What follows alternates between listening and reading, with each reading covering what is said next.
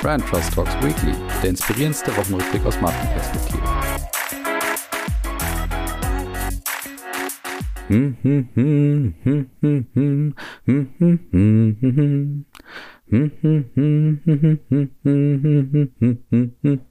Hey, so, liebe Hörerinnen und Hörer, willkommen zurück zu Branchers Talks Weekly. Wir sind in der KW 51 und ihr wisst, was jetzt kommt. Es ist nämlich kurz vor Weihnachten, wie ihr euch schon gedacht habt und wahrscheinlich auch schon mitten in den Vorbereitungen seid.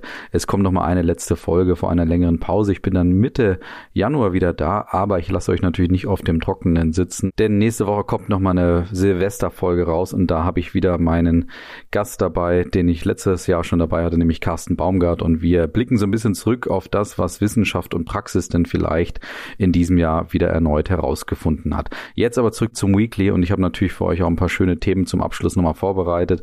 Da ist einiges dabei. Beim Fundstück wird es vielleicht etwas, naja, ich würde sagen schon nachdenklich, aber ich würde sagen, das soll uns nicht davon abhalten, jetzt hier eine schöne Folge vor Weihnachten nochmal zu haben. Ich würde sagen, los geht's. Und wir starten hiermit. Die Zahlen der Woche. Und ihr kriegt jetzt noch einmal in diesem Jahr irgendwie diese Quotendiskussion serviert, einfach weil ich es auch spannend fand, was da passiert ist. Also die Quotendiskussion bei der WM in Katar. Und da hat jetzt auch das ZDF und auch ARD ein Fazit gezogen und sie kommen natürlich dabei raus, was wir hier auch schon die letzten Wochen immer wieder diskutiert haben. Und zwar, dass es massive Einbrüche bei den ja, Zuschauern und Zuschauern in Deutschland, insbesondere beim Fußball und bei der WM in Katar einfach gab.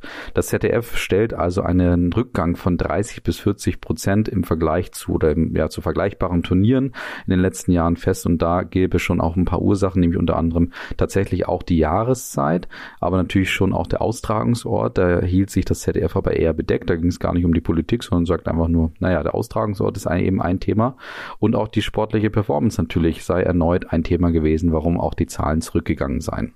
Um das Ganze aber noch mal ein bisschen einzuordnen, würde ich schon festhalten, dass dieser Rückgang allein oder fast nur in Deutschland zu beobachten war. In vielen anderen Ländern gab es wirklich fast unglaubliche Zahlen und echte Rekordzahlen, die ich hier nochmal für euch vorbereitet habe. So war es nämlich so, dass es in Japan wirklich einen deutlichen Anstieg von 74 Prozent im Vergleich zu 2018 bei der WM gab.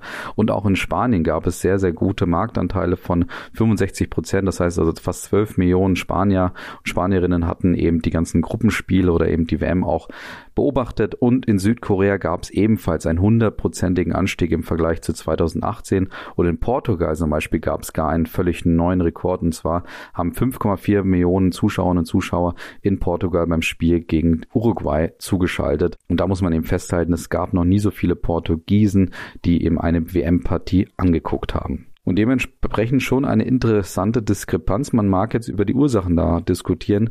Es kann durchaus sein, dass da einfach die WM in Katar offensichtlich ein Stück weit boykottiert war oder vielleicht aufgrund der Diskussion einfach nicht so beliebt war, wie das die vorherigen Turniere waren. Und weiter geht's hiermit jetzt. Die Marketing-Themen der Woche.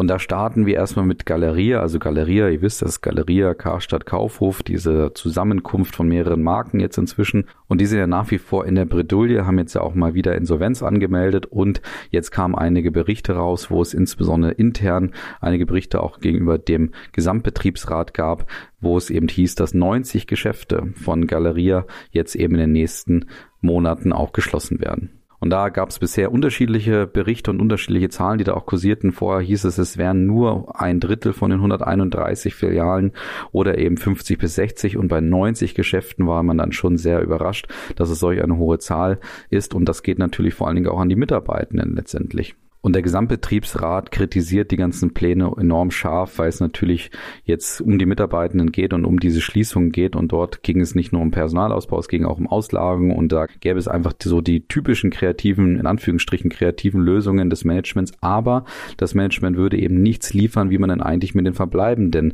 Geschäften noch umgehen würde. Also warum sollten denn eigentlich die Menschen bei Galeria in Zukunft einkaufen? Die würde nicht beantwortet werden. Das ist ja auch ein Thema, was ich hier immer mal wieder aufgeworfen habe und auch kritisiert kritisiert habe, dass da so ein bisschen Zukunftsvision fehlt, beziehungsweise besser gesagt eigentlich diese Zukunftsvision vielleicht nicht ganz so konsequent umgesetzt wird. Und es gibt ein bisschen, zumindest einen Plan B auch, weil es einige Investoren beziehungsweise auch Käufer gibt oder Interessenten gibt, die eben überlegen, einige von den Filialen auch zu übernehmen. Und das ist zum Beispiel Markus Schön vom Büro.de, der ja seine Absicht nochmal konkretisiert hat und gesagt hat, er würde 47 der Filialen quer durch Deutschland übernehmen und zwar mit dem passenden Namen Schön hier. Also passend zu seinem Nachnamen, aber irgendwie auch dafür, dass er sagt, das ist so das Warenhausgefühl, was eben aufkommen würde.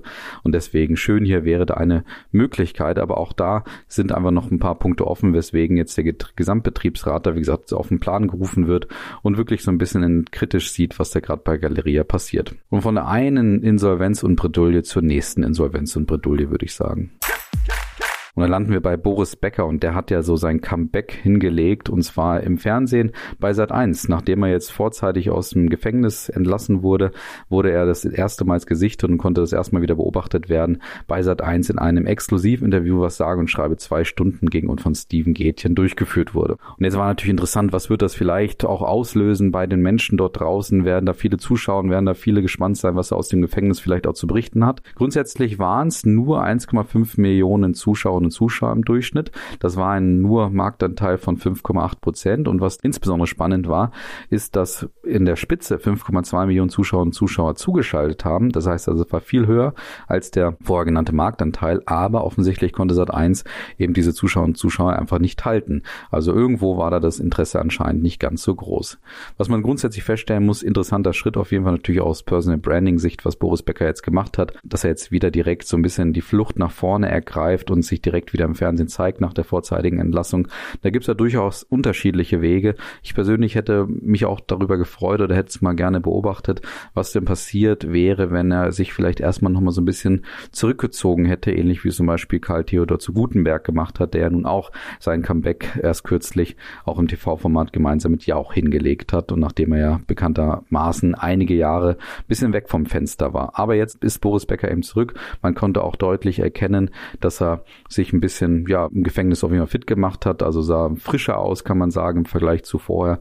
Und das Comeback ist natürlich jetzt auch damit verbunden, dass er offensichtlich auch wieder die Aufmerksamkeit braucht, vielleicht aus finanziellen Gründen. Und wie wir von Boris Becker zu diesem Thema kommen, weiß ich noch nicht genau. Vielleicht gab es ja im Gefängnis auch Tomi-Mayonnaise. Ich weiß es nicht ganz genau. Aber auf jeden Fall hat Tomi diese Woche mit einer neuen Kampagne aufgewartet und die habe ich mal kurz mitgebracht, weil es auch dazu so ein bisschen Diskussionen gab. Ich persönlich eigentlich aber das Ganze so ganz okay fand. Also Tomi, diese Werbung könnt ihr euch vorstellen. Sie ist nicht unter den Fundstücken, weil ganz fundstückgerecht ist sie auf jeden Fall nicht. Aber in dieser Werbung könnt ihr euch vorstellen, dass da einige Personen eben Tomi-Mayonnaise essen und zwar eine leichte Tomi-Mayonnaise mit etwas weniger Fettanteil und die auch noch unterstützt, dass eben dafür keine Küken getötet werden. Und das führt bei den Menschen, die eben diese Mayonnaise konsumieren, dazu, dass sie kurzerhand anfangen, so ein bisschen zu tanzen. Und das wird natürlich passenderweise untermalt von dem Kampagnenclaim Genuss, der bewegt. Und das wird, wie gesagt, in entsprechend dargestellt. So ganz überzeugend tut mich der Spot im Endeffekt auch nicht. Ich sehe es aber nicht ganz so kritisch wie der Horizont, der wiederum die Kreativität des Spots durchaus kritisiert hat, weil man so ein bisschen, also dieses Ganze wäre nicht innovativ, auch Genuss der bewegt, da bin ich grundsätzlich auch dabei. Aber ich finde, vielleicht muss das Ganze auch gar nicht so kreativ sein, sondern einfach mal genau auf den Punkt sein, dass man einfach sagt, was will man denn eigentlich mit dieser Werbung auch ausdrücken. Und das kommt definitiv rüber. Ob es einem gefällt, das weiß ich nicht so ganz. Und dementsprechend bin ich da eher dabei, dass es auf jeden Fall ein guter, okayer Spot sozusagen ist und ich ja bekanntermaßen es lieber so habe, dass das Produkt im Mittelpunkt bleibt, statt dass da irgendwie auf eine Metaebene abgegangen wird. Und da kommen wir nämlich später nochmal dazu. Jetzt starten wir mal so ein bisschen mit dem Automobilbusiness durch. Und da sind wir bei Porsche angekommen und auch bei Siemens Energy, weil die eine ganz interessante Innovation, kann man sagen, jetzt veröffentlicht haben. Und zwar haben Siemens Energy und Porsche in Chile die erste E-Fuels-Anlage gestartet. Und E-Fuels ist eben Treibstoff, also synthetischer Treibstoff. Man kann sagen sozusagen normales Benzin, was gerade für die Verbrenner gedacht ist, was aber klimaneutral auch hergestellt wird. Das heißt also, indem zum Beispiel Windkraft dafür genutzt wird, um den aufwendigen Herstellungsprozess von Benzin eben zu garantieren. Und das wurde jetzt eben in Chile zum ersten Mal gemacht, unter anderem aufgrund dessen, dass es dort einen konstanten Wind in der Region gibt und das gerade wunderbar für diese Herstellung dieses synthetischen Treibstoffs geeignet ist.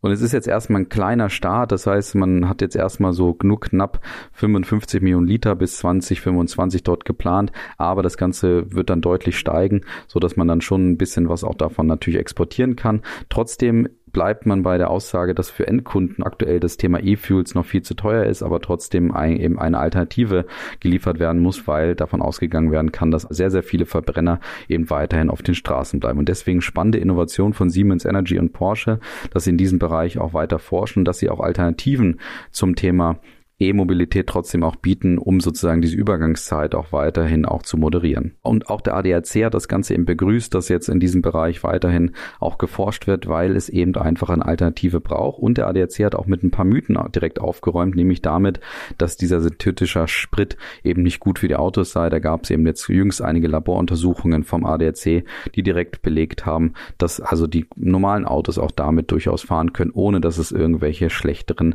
Bilanzen oder irgendwelche Folgen Folgen für das Auto haben würde. Und ob diese Marke mit E-Fuels auch fahren wird, das weiß ich noch nicht so genau. Weiter sind wir bei Peugeot angekommen und die haben auch eine neue, ich sag mal, Kampagne jetzt gestartet und so eine Neuausrichtung der Marke auch gestartet. Und die finde ich ehrlich gesagt nicht ganz so passend, weil es mich wiederum überrascht, auf welche Meta- und Kunstebenen eben Marken vielleicht auch gehen können, um dann sich selber auch nochmal neu zu positionieren.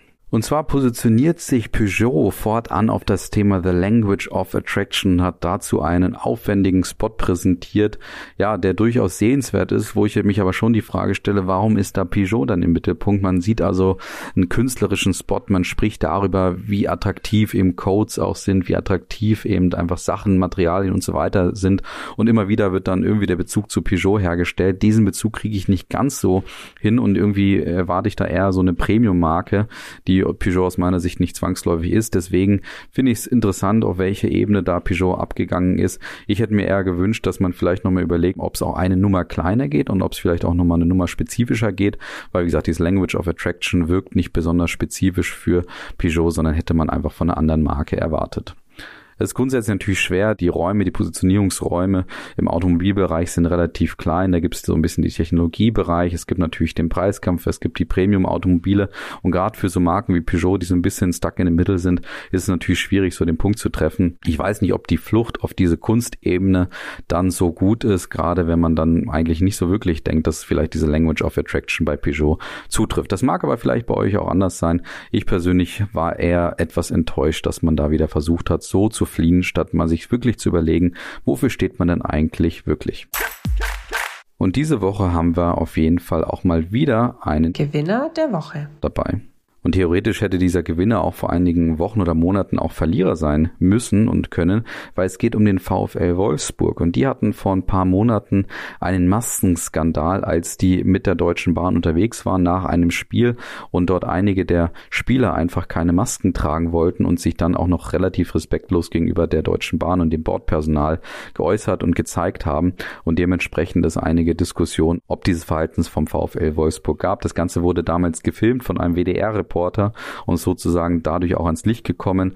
Und der VfL Wolfsburg und auch gerade die Manager dort hatten das Verhalten der Spieler dann direkt auch kritisiert. Die Spieler hatten sich aber dann eine interessante Aktion überlegt und zwar wollten sie sich schon öffentlich auch da ein bisschen zeigen und auch geläutert zeigen und sich auch entschuldigen. Und deswegen hatten sie aus dem Mannschaftsrat entschieden, ja eine Leistung sozusagen zu erbringen und zwar einen Tag mal bei der Deutschen Bahn auch im Personal auf unterschiedlichen Strecken zu unterstützen. Ja, einfach im Bordrestaurant zu unterstützen, mit der Ausgabe von Essen und Trinken zu unterstützen unterstützen und dort sich, wie gesagt, einfach so ein bisschen mal zu zeigen und auch ein Zeichen zu setzen. Und grundsätzlich kann man das Ganze natürlich jetzt hier kritisieren. Nach dem Massenskandal ist das jetzt ja irgendwie so eine Abbitte, die geleistet wird. Ich persönlich finde es insofern spannend und deswegen sind sie für mich auch Gewinner diese Woche, dass normalerweise man so in diesem Bereich, wenn da so ein Eklat herrscht bei Sportlern oder auch bei Mannschaften, dass da oftmals dann ganz, ganz tolle Kommunikationen gestartet werden. Man entschuldigt sich öffentlich über irgend so eine PR-Aussage, über irgendwelche Abschriften Zeitschriften, die dann veröffentlicht werden. Aber dass da mal wirklich jemand was macht, das passiert eben seltener. Und da muss man vielleicht auch den VfL Wolfsburg dafür ein bisschen loben. Und da gibt's dann mal heute, wir sind mal gütig vor Weihnachten, auch mal direkt den Gewinner Award für diese Woche. Und dann kommen wir zu dieser Kategorie. Der Verlierer der Woche. Ja, und es ist ja bekanntermaßen jetzt bald Januar und das heißt, es startet auch wieder der Veganuary und da ist es dann durchaus interessant, was Mamba gemacht hat. Also ihr kennt diese Kaubonbons, diese ja durchaus Wettbewerber von Maoam natürlich sind und Mamba hat jetzt anders als viele, viele, viele andere Marken, die ja normalerweise ihr veganes Angebot gerade immer erhöhen, eine interessante Rolle rückwärts gemacht, die wirklich sehr, sehr widersprüchlich zu dem eigentlich steht, was jetzt auch eigentlich gerade so ein bisschen Trend ist. Und zwar haben sie jetzt entschieden, dass sie Gelatine den Kaubonbons zufügen werden. Das heißt also ab jetzt nicht mehr vegan sind. Und das Ganze begründen sie auf ihrer Webseite in den FAQs damit, dass die Verbraucherinnen und Verbraucher es anscheinend sich gewünscht hätten. Und das gab natürlich so einen, ja, ich sage mal ganz, ganz kleinen Mini-Shitstorm, wo natürlich insbesondere einige Fans, aber sicherlich auch einige Hardcore-Veganerinnen und Veganer natürlich auf die Barrikaden sozusagen gegangen sind auf Social Media und da wirklich hinterfragt haben, wie man denn jetzt gerade auf die Idee kommen könnte, unbedingt jetzt von vegan nicht mehr vegan zu werden und unbedingt Gelatine zuzumischen, obwohl das eigentlich bisher so ein bisschen auch einer der USPs oder einer der Faktoren war, die man mit, mit Mamba vielleicht auch verbunden hat. Und ich finde das Ganze wirklich auch auf Verlierer würdig, gar nicht so unbedingt wegen der Entscheidung an sich. Also ja, man kann da immer über, überlegen, Gelatine ja oder nein. Der Punkt ist nur, jetzt irritiert man natürlich dort die Konsumentinnen und Konsumenten dort draußen, die vielleicht schon das ganze Thema vegan einfach auch mit Mamba verbunden haben haben und du schaffst einfach eine Irritation und so eine Unsicherheit, die man heutzutage gerade auch im FMCG-Geschäft überhaupt nicht braucht. Und wenn jetzt jemand auf die Idee kommt, na, ist doch eine super Werbeidee, eine super Aufmerksamkeitsidee kurz vom Veganuary, dass man jetzt sagt, man geht weg vom Veganen eben hin zur Gelatine. Ich würde sagen, bei solch einer Thematik möchte man eigentlich nicht negativ assoziiert werden und eben, wie gesagt, nicht diese Irritation kreieren, weil das gerade zu Unsicherheit führt, die man eigentlich heutzutage gerade nicht gebrauchen kann. Also das genau sollten Marken eigentlich nicht nicht tun, dass sie eben mit dem brechen, wofür sie vielleicht auch stehen, welche Assoziationen sie auch einfach aufgeladen sind und die Konsumentinnen und Konsumenten dort draußen negativ zu irritieren, ist grundsätzlich auch keine gute Idee. Und deswegen Mamba diese Woche Verlierer hier.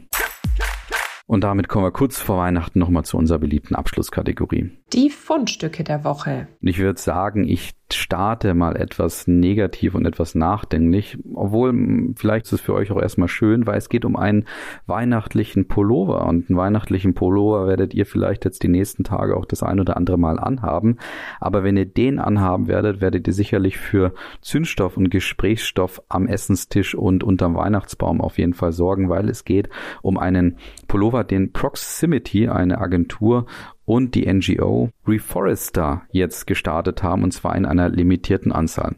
Und worum geht's bei diesem Pullover, bei diesem Weihnachtspullover? Erstmal heißt dieser Pullover The Ugly Data Sweater und es ist wie gesagt ein Pullover, der durchaus so die typischen Codes eines Weihnachtspullis enthält. Wenn man dann aber genauer reinschaut und vor allen Dingen auch den Kampagnenfilm dazu sieht, merkt man, warum denn dieser Pullover im zweiten Sinne sozusagen oder auf den zweiten Blick wirklich ugly ist, weil jedes Motiv, was man dort sieht, steht für ein gewisses Problem, was gerade die Spanier mit dem Thema Waldbrände dieses Jahr hatten. Das heißt, wenn ihr euch den Pullover anschaut, da seht ihr ähm, zum Beispiel so eine gewisse Silhouette von Bergen, kann man sagen. Und diese Silhouette steht zum Beispiel für die erhöhte Anzahl oder für den Anstieg der Waldbrände in Spanien. Man sieht zum Beispiel auch ein Rentier, das natürlich ähm, ja so flüchtet vor den Waldbränden praktisch. Und man sieht unheimlich viele weitere Datenpunkte, die einfach gewisse Herausforderungen oder einfach gewisse Schäden im, im Zuge der Waldbrände in diesem Sommer in Spanien eben auch dargestellt werden.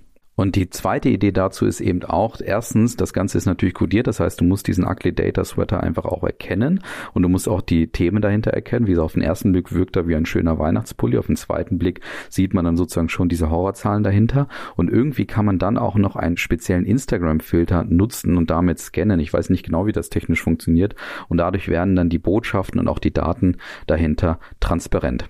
Der ganze Pullover ist nur noch in einer limitierten Stückzahl eben auf uglydatasweater.com verfügbar und kann dafür 35 Euro erworben werden. Und natürlich werden die gesamten Einnahmen an die NGO Reforester eben gespendet, die sich seit 1991 für den Erhalt der Natur und der Wiederherstellung von Wäldern einsetzen. Auf jeden Fall eine schöne und gleichzeitig schaurige Idee, auf jeden Fall sehr, sehr kreativ und schaut euch mal die Motive an und versucht so die Ebenen dahinter auch mal zu erkennen, beziehungsweise euch die über den Werbespot mal vermitteln zu lassen.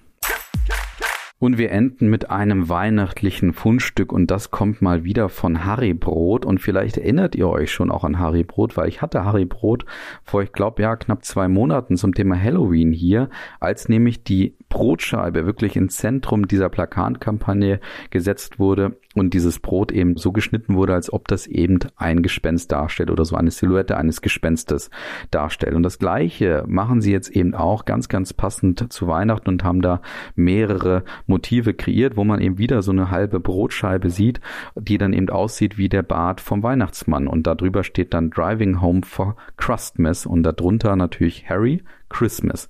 Das Ganze passt natürlich auch wunderbar. Und dann gibt's noch eine zweite Scheibe, die dann mit einer anderen Überschrift auch versehen wurde, nämlich Santa Schmaus. Und ich finde das erstens gut, dass das Ganze natürlich wieder genutzt wird. Das heißt, von Halloween nutzen wir die gleiche Mechanik der Plakatkampagne, überschreiben es einfach nur mit einem anderen Nährboden und mit einem anderen Titel. Und deswegen kann man sehr gespannt sein, was jetzt zu Ostern von Harry Brot kommen wird und ob sie dieses Motiv weiter nutzen werden. Ich kann es nur begrüßen, weil das zeigt natürlich eine unheimliche Konsistenz und zeigt, wie ich damals ja schon bei Halloween gelobt habe, wie einfach denn auch effektive Plakatwerbung auch ganz einfach sein kann. Ja, und das wäre das Ende für dieses Jahr von Brand Trust Talks Weekly. Ich danke euch ganz, ganz herzlich für die vielen Zuhörerinnen und Zuhörer, die hier ganz, ganz treu immer dabei sind. Und ich würde sagen, ich wünsche euch wunderbare Weihnachten, einen ganz, ganz guten Start 2023. Und ich freue mich natürlich, wenn ihr dann wieder so treu einschaltet, wie ihr das dieses Jahr auch getan habt. Freut euch, wie gesagt, nächste Woche noch auf die Silvesterfolge und dann hören wir uns spätestens sozusagen live und in Farbe wieder Mitte Januar. Macht's gut bis dahin. Ciao.